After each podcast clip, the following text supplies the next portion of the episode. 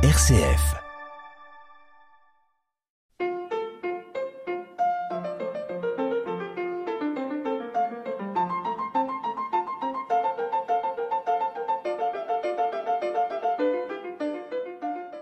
Bonjour à toutes et à tous. Cette semaine, notre regard protestant sur l'actualité vous parlera de l'anglicanisme. On reviendra sur la conférence du pasteur Christian Apple, Église et handicap. Et dira quelques mots du dernier livre du pasteur Antoine Nuis, Lettre à mes enfants éloignés de l'Église pour leur raconter ma foi. Alors que vous ayez ou non regardé le couronnement du roi Charles III, que vous soyez furieusement anti-monarchique ou que vous savouriez l'originalité de nos voisins britanniques, cet épisode est l'occasion de revenir sur ce qu'est l'anglicanisme. Oui, au XVIe siècle, le luthéranisme est né dans un couvent. Calvin a été formé à l'université. Les anabaptistes se sont déployés aux marges de l'Église. Et l'anglicanisme, lui, est le résultat d'un différend entre le pape et le roi d'Angleterre sur la question de la primauté. Le prétexte de la rupture a été le refus du pape Clément VII d'annuler le mariage du roi Henri VIII avec Catherine d'Aragon, afin d'épouser sa maîtresse Anne Boleyn, qu'il fera d'ailleurs assassiner quelques années plus tard.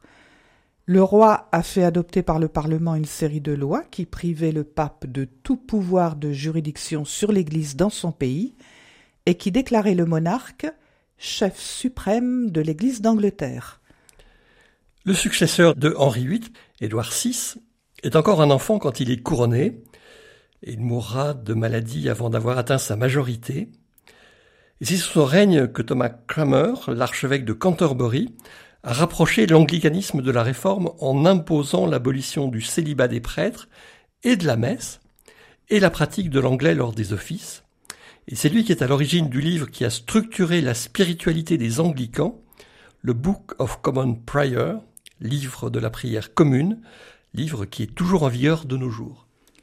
Et après l'intermède sanglant de Marie Tudor, la première fille d'Henri VIII, qui a voulu restaurer le catholicisme, sa demi-sœur, la reine Élisabeth, a eu un règne assez long, de 1558 à 1603, lui permettant d'installer définitivement l'anglicanisme dans le pays. Elle a cherché une voie médiane qui a forgé l'identité de l'anglicanisme entre ceux qui prônaient un retour vers Rome et les puritains qui contestaient le principe épiscopal et qui plaidaient pour un, congrégationalisme, c'est-à-dire une indépendance de chaque église locale. Après une nouvelle édition du Prior Book, moins anti-catholique, l'Église s'est dotée d'une confession de foi, les 39 articles, qui posent les fondements doctrinaux de l'Église d'Angleterre, ces articles reprennent les grands principes protestants dont les deux piliers sont l'autorité souveraine des Écritures et la reconnaissance comme unique sacrement du baptême et de la scène. À côté de ces sacrements, elle a conservé les rites sacramentaux que sont la confirmation, le mariage, l'onction des malades, la confession et l'ordination.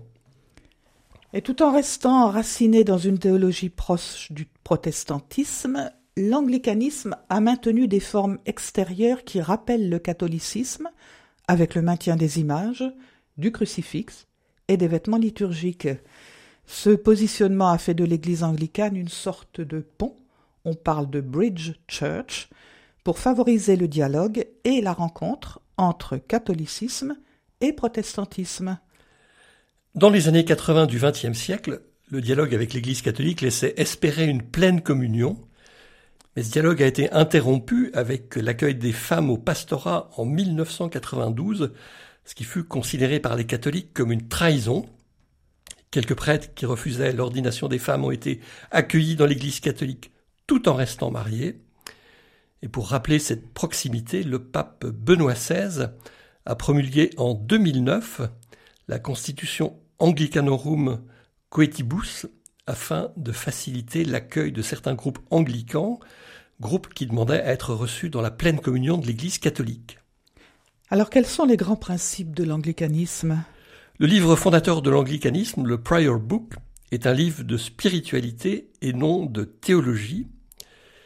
Les différentes branches de cette dénomination se distinguent plus par leur pratique que par leur théologie, si bien qu'on trouve dans la même communion une grande diversité qui s'organise autour de la polarité entre la basse Église et la haute Église. La Low Church, donc la basse Église, représente la tendance la plus protestante de l'anglicanisme. Elle relativise l'importance de l'épiscopat et prône une certaine simplicité dans les cérémonies qui ressemblent au culte réformé. Et cette tendance a été influencée par le puritanisme, puis par le mouvement évangélique marqué par l'engagement personnel des fidèles. La High Church est parfois appelée anglo-catholicisme, tout en restant théologiquement ancrée dans le protestantisme. Elle valorise la tradition et l'enseignement des pères de l'Église. Elle insiste sur le rôle de l'épiscopat, la succession apostolique et l'usage des ornements liturgiques. Et les participants à un culte high church ont parfois le sentiment d'assister à une messe.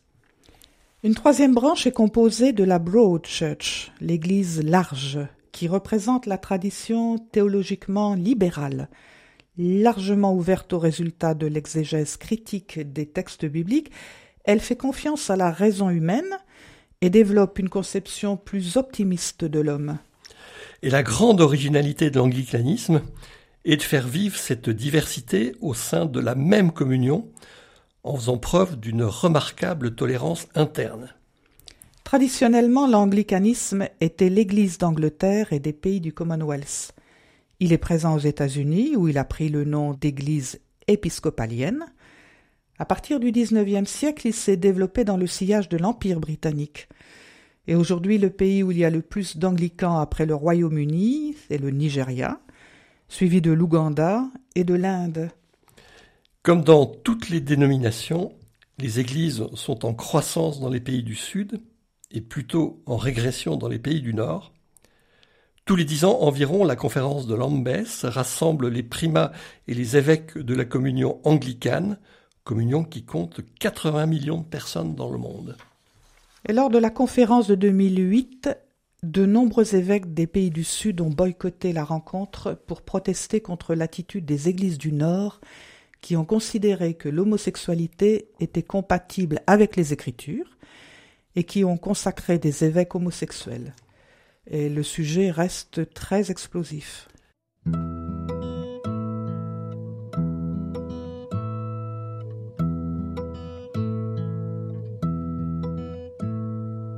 Quelle place donner dans nos communautés aux handicapés mentaux?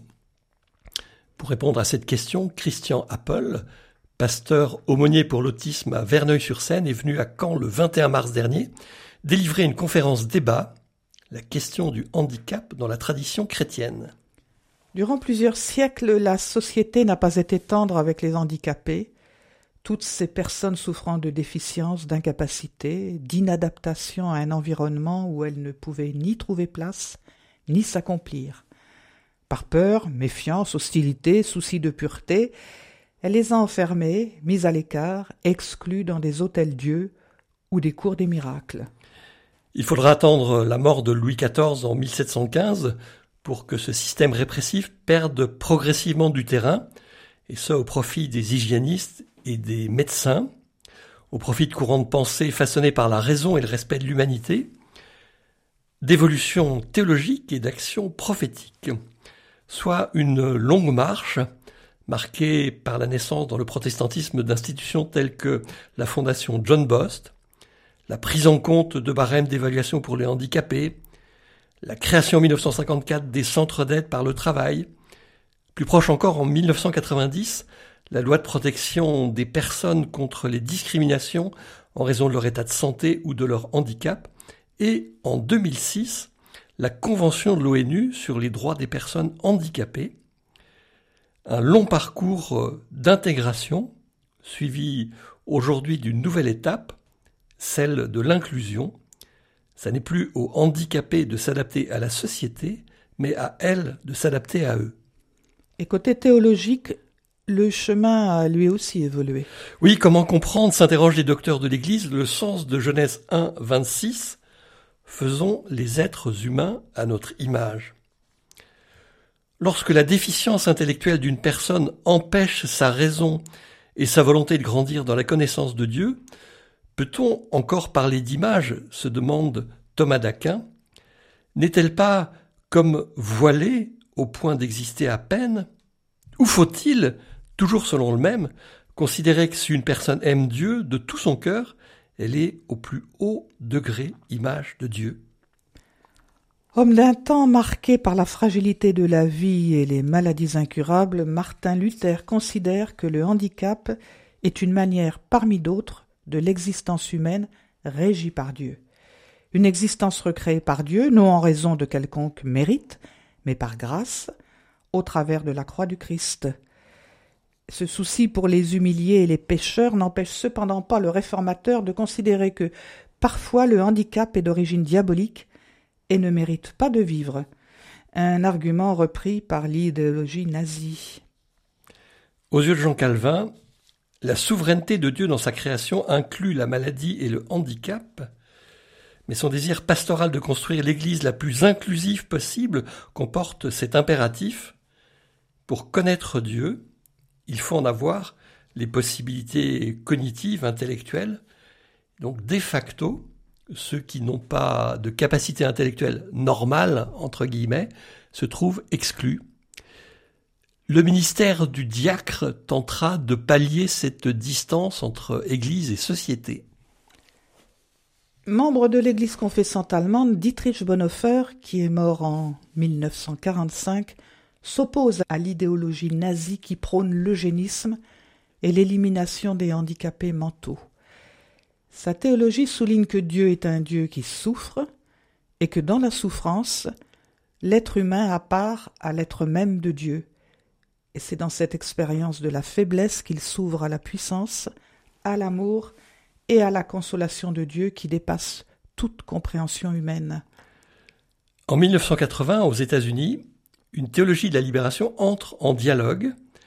Les facteurs sociaux, culturels, politiques ils sont analysés dans leur rapport avec le handicap, et cette approche conduit à considérer que la déficience n'est pas, entre guillemets, anormale, voire toujours entre guillemets, indésirable, mais que la vulnérabilité est le dénominateur commun de toute l'humanité. Indépendamment de ses compétences, chaque être humain est pleinement image de Dieu, sa valeur réside dans l'amour que Dieu lui porte, soit une affirmation et un chantier ouvert. La personne en situation de handicap fait partie intégrante de la vie en société. Comment créer avec elle des relations d'amour et d'amitié? Comment donner une place à chacun? Devenir une communauté attentive aux personnes handicapées mentales et pour les paroisses qui l'ont expérimenté et y ont persévéré, une source de bénédiction. Mais avant d'y parvenir, plusieurs obstacles doivent être surmontés le malaise ou la peur au vu des difficultés de communication, la tentation de faire de ces personnes des objets de soins ou de charité, et les doutes sur le sens même de la démarche. Impossible, si l'on s'engage dans cet accueil, de ne pas se laisser déstabiliser, de ne pas réfléchir à sa propre identité, et de ne pas revoir sa façon de célébrer et d'exprimer sa foi. Dans une église plutôt réputée cérébrale, Comment ne plus privilégier uniquement l'intellect, utiliser ses cinq sens avec des images, des senteurs, des gestes, des silences, des musiques? Comment reformuler un vocabulaire d'initié pour le rendre accessible et compréhensible non seulement aux handicapés, mais également aux enfants, aux personnes nouvelles, aux étrangers? Appel est lancé à l'écoute et à la créativité, avec à la clé une promesse, sortir des idées abstraites, faire l'expérience de Dieu. Et la mère d'un handicapé mental engagé dans une catéchèse spécialisée en témoignait. Avec un peu de temps et de patience, on découvre des pépites, une sagesse profonde, une spiritualité riche. Pour aller plus loin, vous pouvez lire Église et handicap mental, manuel d'aide à l'inclusion, aux éditions Olivetan. Et avant de nous quitter, quelques mots sur le dernier livre du pasteur Antoine Nuis, Lettres à mes enfants éloignés de l'Église, pour leur raconter ma foi. Oui, dans cet ouvrage, le pasteur Antoine Nuis, désormais retraité, partage ce qui fonde sa foi à l'adresse de ses quatre enfants, dont la plupart sont éloignés de l'Église. Il est critique à l'égard de l'Église institution, il parle de la parentalité, des défis écologiques, et au travers de tout cela, il récapitule ses propres ressources pour ouvrir un chemin d'espérance jalonné de points de vue sur la liberté, la vocation, l'amour, la grâce, l'amour, l'amour et la mort. Pardon. Lettre à mes enfants éloignés de l'Église pour leur raconter ma foi est parue aux éditions Labor et Fides. La présentation de l'anglicanisme était signée par Antoine Nuis. Celle de Église et handicap est parue dans le journal Parole protestante en Basse-Normandie dans son numéro de mai-juin 2023. Et la semaine prochaine, Étienne Fels reviendra avec Sylvie Ouvry sur les décisions du synode national de Noisy-le-Grand. Cette année est consacrée à des partages autour du thème Quel ministère pour l'Église de demain? Et au revoir à toutes et à tous.